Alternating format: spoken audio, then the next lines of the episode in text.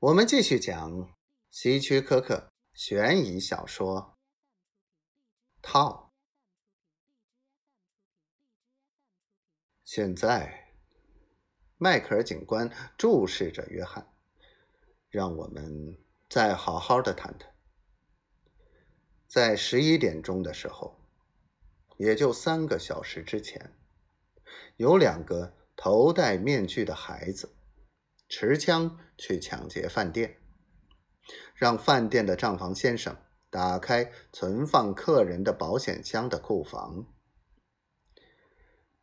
是是，约翰打着呵欠说，这哈气和他那紧张有神的灰色眼睛的神情不太配。你已经告诉给我了，然后。饭店的警卫闻讯后，迅速的赶到通道口的休息室。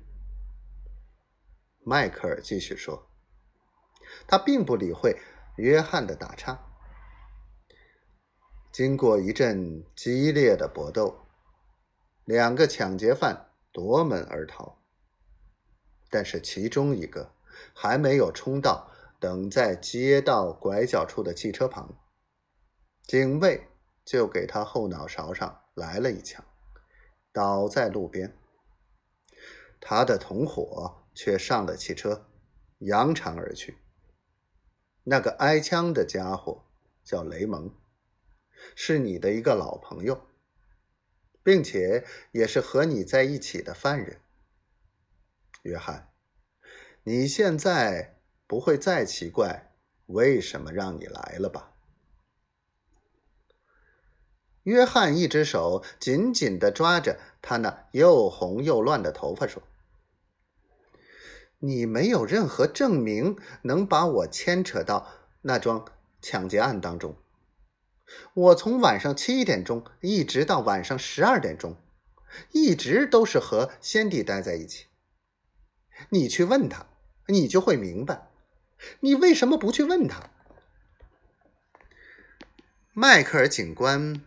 慢慢的转回了椅背，眼睛瞧着又黑又脏的天花板。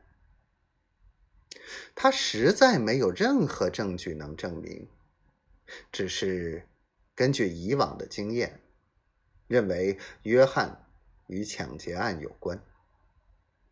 但是，他的确和该案有关。杜勒斯警官兴冲冲的回到办公室，他告诉迈克尔警官说：“是的，皮德逊回来了，他又去查了一下。”哦，迈克尔警官满意的呜了一声：“这回有什么收获吗？”一把刀，身上和背部共中六刀。